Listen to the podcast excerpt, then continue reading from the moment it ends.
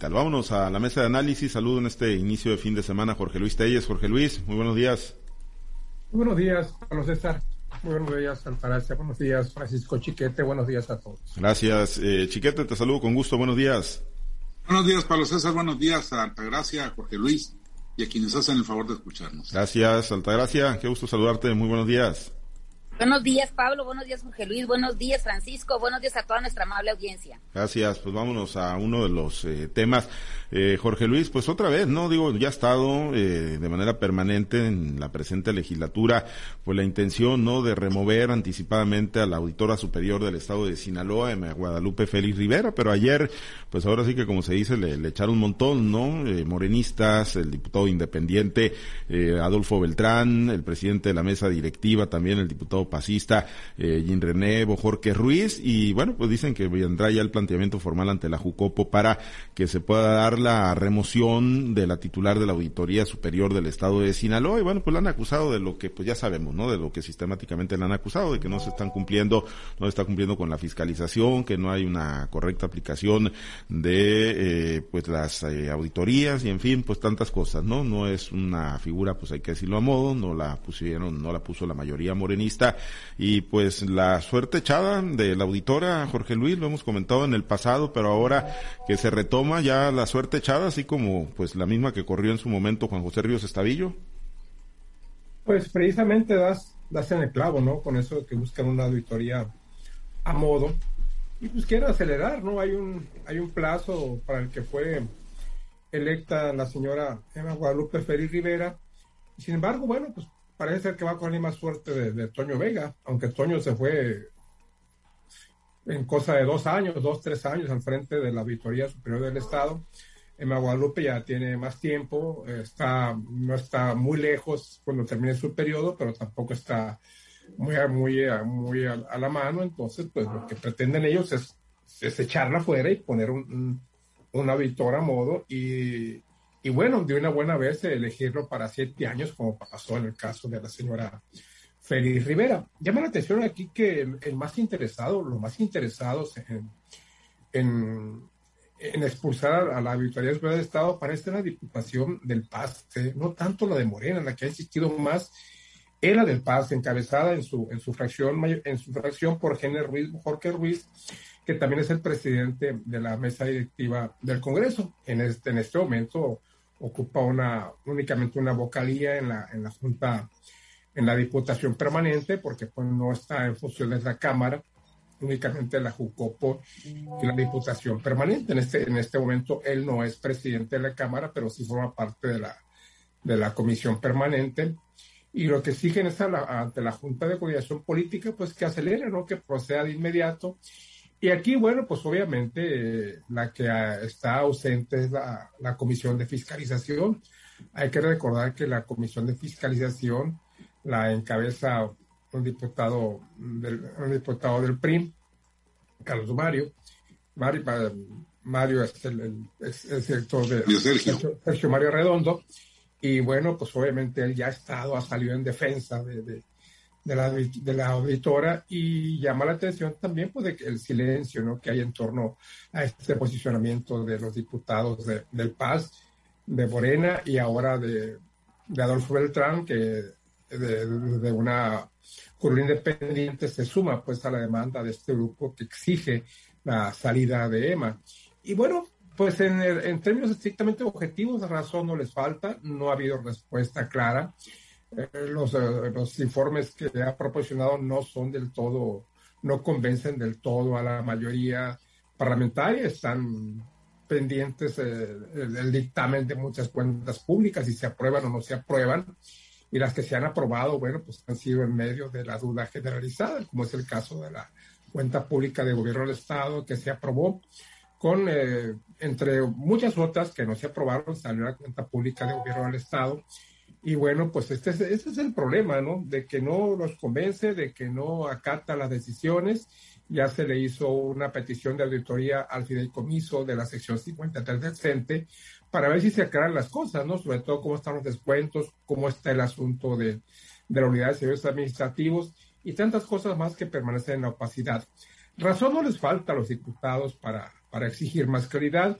Pero bueno, hay un procedimiento que tiene que seguirse y, tendrá que ser por la mayoría, la mayoría calificada de los diputados del Congreso del Estado, si es que sale la señora Guadalupe Félix Rivera, que, que yo creo que sí va a salir, ¿no? Porque ya la presión es mucha, se tiene el voto mayoritario y pues ojalá y Morena lo, lo consiga antes de que se rompan las relaciones entre Cuen y el gobernador Rocha Moya, porque ocho diputados se le van, se le van a los aliados de Morena si esto se produce, lo cual para muchos es inminente. Bueno, sin eh, los aliados del Paz va a ser muy complicado, ¿no? Que encuentren, pues, respaldo de la bancada priista, ¿no? Ante el posicionamiento de Sergio Mario Arredondo y bueno, pues, además, pues digo, pues uno puede intuir, ¿no? Para qué quieren el control de la auditoría superior la, mayoría morenista, ¿no? O en su momento para poder ir a fondo contra Quirino para, bueno, pues también ahí eh, dosificar políticamente lo que puedan lo que pueda encontrarse en las cuentas públicas de los gobiernos morenistas, ¿no? De los ayuntamientos que ya, pues, tienen rato gobernando por acá en Sinaloa.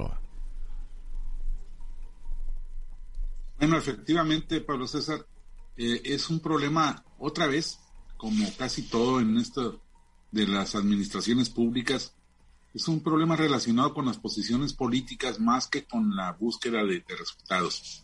Obviamente todos los sinaloenses, como todos los mexicanos a nivel nacional, quisiéramos que hubiese absoluta transparencia, absoluta certeza en el manejo de los recursos públicos.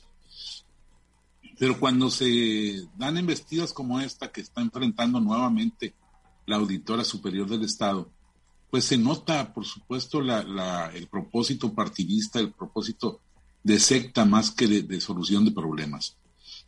La actual auditora es la única que ha presentado resultados concretos, muy bajos, muy malos, muy elementales, pero ha hecho cosas. Sin embargo, eso no, no, no ha contado. Y hay que ver que manejó situaciones que estaban reglamentadas por las leyes anteriores, que eran mucho más ligeras y mucho más omisas en caso de, los recursos públicos. Eh, incluso la, actual fiscal general del Estado trató de, de, corregir algunas cosas de, los, de los acuerdos a que se llegó con los funcionarios del malovismo y no lo logró e incluso con todo el respaldo de, el actual secretario general de gobierno, tuvo que ceder ante los hechos consumados de, acuerdos ínfimos con el secretario de Administración y Finanzas del gobierno de Maloba, por ejemplo, o, o, con el doctor, el secretario de Salud de Maloba también. Entonces, como quiera, hubo, hubo avances pequeños, reales, concretos, que no, que no se ven eh, este, reflejados en, la idea que tienen de, de, dejarla, de quitarla, de presionarla. Más bien se ve una, un propósito partidista, incluso más allá de partidista, de una concepción de que la auditoría es un martillo para estar fregando a los, a los opositores o a los de corrientes distintas, incluso dentro del propio partido. Yo no dudo que dentro de la bancada morenista haya un sector que quiera cobrarle agravios al químico Benítez, por ejemplo, que siendo de su partido, pues está haciendo la labor de en contra de la, línea general en el Estado. Yo creo que hay un problema ahí que no es exclusivo de esta legislatura ni de, ni de este partido. Ya señalaba Telles que Toño Vega, el anterior auditor, salió, había sido electo para ser transeccional de manera que hubiese cierto equilibrio de fuerzas en, la búsqueda de, resultados. Y sin embargo, pues eh, lo, echaron antes. Es, obvio que él presentó su renuncia, pero no fue porque estuviera disgusto, porque tuviera ganas de agarrarse unas vacaciones largas, no. Él entendió, supo que pues no estaba en los proyectos del nuevo gobierno de entonces, que encabezaba Quirino Ordaz, y se fue. Había algunos eh, señalamientos de connivencia con, el gobierno de Maloba y, bueno, pues prefirió no, no hacer el pleito largo. Pero entonces esta nueva uh, intentona de echar para afuera a la auditora, a la actual auditora, se inscribe en esta idea de tener gente a modo, no, no tener esos equilibrios que las leyes van, van estableciendo, sino de burlarse de esta, de esa disposición, como lo hicieron en el periodo de Quirino, para, para buscar pues una tranquilidad política, un manejo integral de todos. Si ya tienen el gobierno del Estado, si tienen la representación sinaloense en el Congreso Federal, si tienen este, el Ejecutivo Estatal, si tienen la mayoría de los, de los ayuntamientos, pues quieren también la auditoría. Y, y esto no, no veo yo que tenga que ver con un manejo honesto, equilibrado de los recursos, sino simplemente con el ansia de ir concentrando poder y más poder. Al final, pues no se está viendo en Sinaloa una, una transformación como la que ellos anunciaban. Se ve un gobierno que está tratando de hacer las cosas a como puede con las limitaciones que, han enfrentado otros, pero, pero no se justifica, pues. Pero bueno, ya vimos lo que pasó en la, en, la fiscalía. No hemos visto tampoco una, un avance fenomenal en estos meses de, de la nueva titularidad de esa fiscalía. Hemos visto una tranquilidad política entre los que hacen, los que están de un lado y los que están del otro. Simplemente no ha habido cambios importantes. Entonces yo creo que lo de la auditoría se inscribe en lo mismo. Es muy probable que sí, que saquen adelante la idea de, echarla, cuando políticamente te da mucho más la tolerancia a la pluralidad, que es una, una aspiración de muchos mexicanos. Altagracia, y si se va a la auditora, eh, finalmente, si le terminan de tender la cama, pues se va sin, sin pelear, así dócil, como se fue Juan José Ríos Estavillo de la Fiscalía. Bueno, pues yo creo que no le queda otra cosa que salir por la puerta de la dignidad. Finalmente, si la quieren sacar, pues que no sea esto un motivo para que se le siga dañando en su imagen, ¿no? Porque eso sí considero que el estarse haciendo este tipo de señalamientos, pues dañan más que más que la, la el trabajo de ella dañan su imagen como profesional de, de lo que es la contabilidad, de lo que es las finanzas públicas, ¿no? Ahora, yo me pregunto, ¿cuál es la percepción que tienen los, eh, este, los legisladores de lo que es una fiscal, eh, lo, que es una auditoría superior y lo que es una fiscalía, porque si bien es cierto, la, la auditoría superior del Estado tendría que ser la, o es la encargada de revisar las cuentas públicas, de revisar el ejercicio eh, financiero de las dependencias, pues no está dentro de sus facultades el, el hacer una, una persecución y mucho menos imponer castigos, como lo dijo eh, el eh, Gene Bojor, que es no, que, dice, bueno, ¿por qué no los castiga? La, la, lo que es la Auditoría Superior solamente revisa y expone los casos, en todo caso, cuando hay la, la, el posible, la posible comisión de un delito o el desvío de algún recurso. Ahora, los que autorizan y los que aprueban las cuentas, pues son los diputados, es la legislatura, o sea, finalmente los casos ahí están de los, de los, aquí lo han señalado mis compañeros, de los, de los problemas que ha habido en administraciones pasadas y que finalmente donde se han arreglado no es en la auditoría superior, sino es en, en, el tema de, de, los juzgados, ¿no? De, que se les sigue un procedimiento jurídico y ahí es donde ellos han acordado el cuánto van a pagar y cuándo o cuándo van a salir o, si no van a entrar a la cárcel. No me, imagino yo o pienso que a veces incluso la ciudadanía tiene una una percepción equivocada de lo que es una auditoría. Algunos políticos y mucha gente que anda en, cuestiones públicas, donde se manejan recursos públicos, piensan que la auditoría es, una, es un arma y no la toman como una herramienta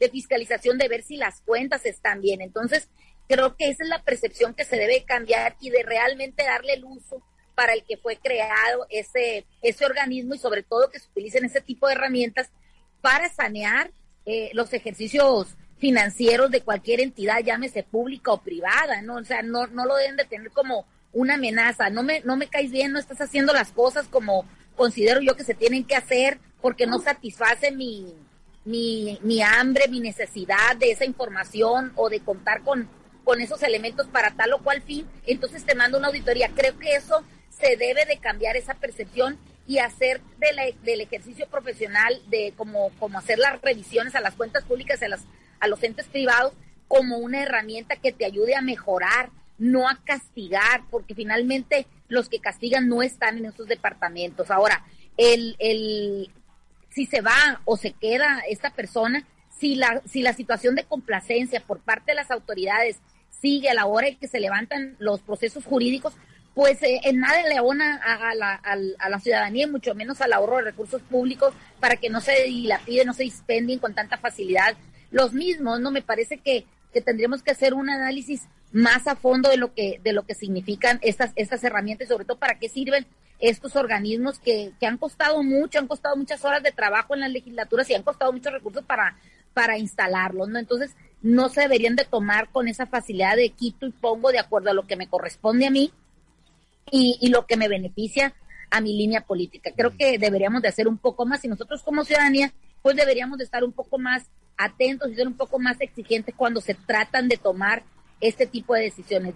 Quitaron al, al, de los derechos humanos eh, este y ahora van a, perdón, al de la, al de la fiscalía y ahora van a quitar a, al de la auditoría superior cuando sabemos que estos organismos deberían de ser públicos y este autónomos, autónomos de cualquier poder, llámese ejecutivo, judicial o legislativo. Entonces me parece que que en vez de construir vamos haciendo que esto se, se vaya derrumbando poco a poco. Y sí, efectivamente, Jorge Luis, con esto, pues digo, si se concreta, ya se dio con el antecedente de Juan José Ríos Estavillo en la Fiscalía, y si se concreta lo de la Auditora Superior, pues nos despedimos de, de cualquier esperanza de tener organismos verdaderamente autónomos en el estado de Sinaloa, como pues ya no los tenemos tampoco a nivel nacional, prácticamente ninguno, salvo pues el INE, yo creo que es el único donde se está dando la batalla.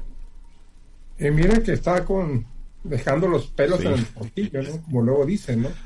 Defendiéndose.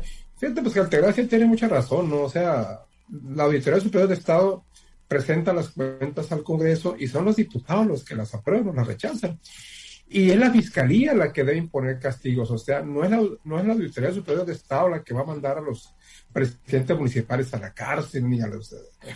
Bueno, básicamente a los presidentes municipales, es la fiscalía donde debe correr un trámite para ver cómo se va a castigar, pero, pero pues ya lo hemos dicho aquí otras veces, ¿no? No, pasa nada. Si, te, si tú, presidente municipal, te rechazas una cuenta pública, ahora que tienes hasta un derecho a una reelección, no pasa absolutamente nada. O dime, o díganme ustedes qué presidente municipal está en la cárcel.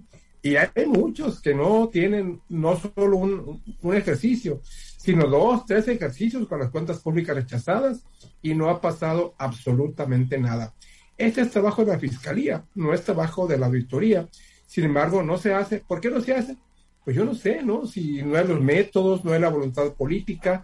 El caso es que hay prescriben los delitos por, por antigüedad y no pasa nada. Y ese presidente municipal, con toda libertad, con toda tranquilidad, con toda desfachatez, hasta puede solicitar su reelección una vez que el tiempo jurídico se lo permita. Así están las cosas y les recuerdo que el día de hoy se termina la historia famosa del Carnaval Internacional de Mazatlán. Sí, sí, sí, efectivamente. Pues a ver, chiquete, pues digo, lo de la auditoría, pues ahí vamos a estar a la expectativa, ¿no? De, de, el trámite que se haga a través de la Junta de Coordinación Política y ver si cae o no cae. Yo creo que si la intención es que caiga, pues va a caer la auditora. Y pues en Mazatlán, ¿cuál es el ambiente, chiquete? A ver, ya las batucadas, ¿cómo andan? ¿Ya están sonando? Yo creo que sí, ¿o no?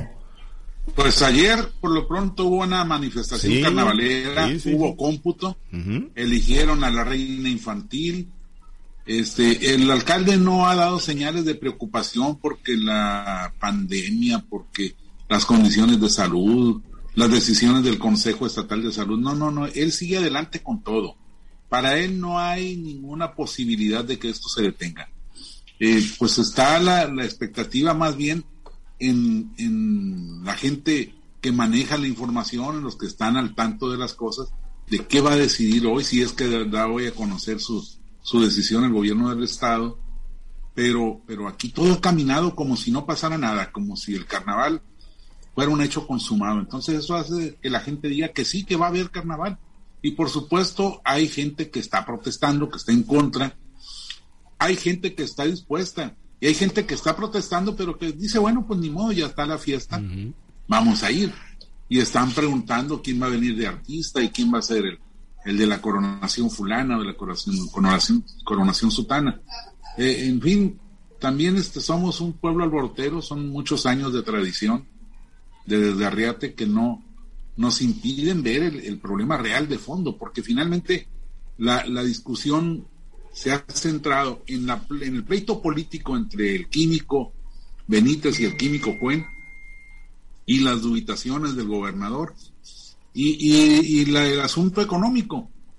Los aliados eh, empresariales del, alcalde están presionando porque dicen, bueno, hace mucha falta el dinero, hace mucha falta el empleo que se va a generar alrededor del, del, carnaval, aunque bueno, pues el dinero se vaya a ir en las medicinas, porque eh, pues estamos viendo las cifras han sido muy altas, ayer fueron muy altas, fueron 34 mil, por cierto, eh, 800 y tantas muertes a nivel nacional. Por cierto, en la información de ayer del COVID, el gobierno del estado da a conocer dos cifras, una de 320, me parece, casos detectados en laboratorios privados, y luego los ya tradicionales 1020 del gobierno del estado. Yo no sé si haya que sumar unos y otros, o por qué los desglosan así, o si ya están integrados a la cifra general, eso no lo, no lo precisan. Pero el caso es que sigue estando el nivel de contagios en los niveles altos que, que, siempre nos ha dado Omicron. No hay una, un descenso sensible, concreto, efectivo si se suman ya estas cifras. Sí, efectivamente, ¿no? Y la cifra de decesos pues sigue sigue estando alta, ¿no? Eh, ayer fueron 12. Eh, 12 sinaloenses. Sí, un día antes habían sido 39, aunque sacan ahí algunos rezagados, pero bueno, las cifras sí siguen siendo impactantes, chiquete. Y, y además, bueno, de todo lo que comentas ahí en el ámbito local, chiquete, lo que se está moviendo, pues el químico Benítez, pues también hay que decirlo, trae el respaldo por lo menos en el discurso y en, y en, y en las posturas de la federación, ¿no? Torruco, el secretario de Turismo pues también diciendo pues que si se haga, el presidente pues con la postura desinhibida que ha mostrado en el COVID pues también es un mensaje que sí, para adelante este tipo y, de y, la jefa de gobierno que ya dio para adelante al, Festival Vive Latino ahí en la Ciudad de México, que son, son eventos que pues si no se, si no se hacen no pasa nada, pero, pero pues para ellos es importante. ¿Por qué? Porque quieren dar la sensación de naturalidad, de normalidad. Pues sí. Altagracia, pues eh, hoy se espera, ¿no? Se supone que hoy por la mañana tiene el gobernador una reunión interdisciplinaria con áreas de salud y pues con todo el aspecto técnico, la revisión final para, esperemos que ya haga el anuncio, ¿no? Y que pues se acabe con la incertidumbre de, Jorge Luis, porque como yo lo digo, pues más que opiniones, parecen buenos deseos de que quiere irse a Mazatlán al carnaval. No, Jorge Luis ya, debe tener hasta su reservación hotelera. Muy bien. Altagracia. recuerdo yo que en años pasados eh, hubo una campaña muy importante por parte de un presidente municipal donde se trataba de, repartir preservativos para evitar los, las enfermedades venéreas, el, control del SIDA, incluso los embarazos no deseados. Yo creo que ahora les va a tocar repartir en esa en ese carnaval, pues que, empiecen a repartir gel cubreboca y quizá algún vale para algún hospital para que para que puedan asistir en caso de contagio. Me parece algo de es irresponsable decirlo no, pero pero de alguna manera eso es lo que estamos viendo, o sea, no hay una, no hay un compromiso, si a nivel federal, a nivel nacional, se dan este tipo de eventos, ya lo vimos aquí en Culiacán ahora en la semana pasada, donde estaba atiborrado el estadio, entonces, ¿qué podemos esperar? Creo que van a ceder a la manita de coche que le está haciendo el químico Benítez al gobierno del estado, aprovechando, como bien lo dicen ustedes, esos esos grandes, esas grandes palancas que tiene a nivel federal y creo que le están poniendo difícil la, la situación de, y, la decisión al gobernador Rubén Rocha Moya porque finalmente es el que le va a tener que dar para adelante, le va a tener que decir que no, aún con las consecuencias que esto pueda traer políticamente para, para él y también en cuestiones de salud. Bueno, aquí lo único que hay que hacer es a, este poder eh, acudir a que la gente pueda tener un poco de conciencia y decir, bueno, si voy o no voy, y sobre todo que asuman las consecuencias y que después no digas si hay un evento de esta naturaleza y asumes la, la, el ir a, ese evento y te contagias, bueno, pues que después no digan es que el gobierno no me dijo, es que el gobierno tuvo la culpa, cuando la decisión prácticamente está en cada ciudadano que decide o, asistir o no asistir a este tipo de eventos multitudinarios, ¿no? que quede donde tenga que quedar la, la responsabilidad. Pues ya veremos, ya veremos dónde queda finalmente. Y, bueno, ya estamos sobre tiempo, pero en el caso de Cuen, Chiquete, Jorge Luis Altagracia, eh, que bueno, pues tiene la responsabilidad de ser secretario de salud, pues para nadie es un secreto la, ascendencia, ¿no? Que tiene ahí en, el, la Universidad Autónoma de Sinaloa. Si no hay carnaval, pues no hay días de asueto, porque generalmente se les otorgan todos esos días, ¿no? A los, a los universitarios, para que no tengan clases y no tengan actividades. De todos modos era suelto, hombre. No te, preocupes. de todos modos era suelto ese día de carnaval. No creas que porque no hay carnaval no se va. No se va el asueto. Eso ya es una conquista sindical. una conquista sindical. Son irrenunciables. Ah, bueno, pues, irreversibles. muy bien, perfecto.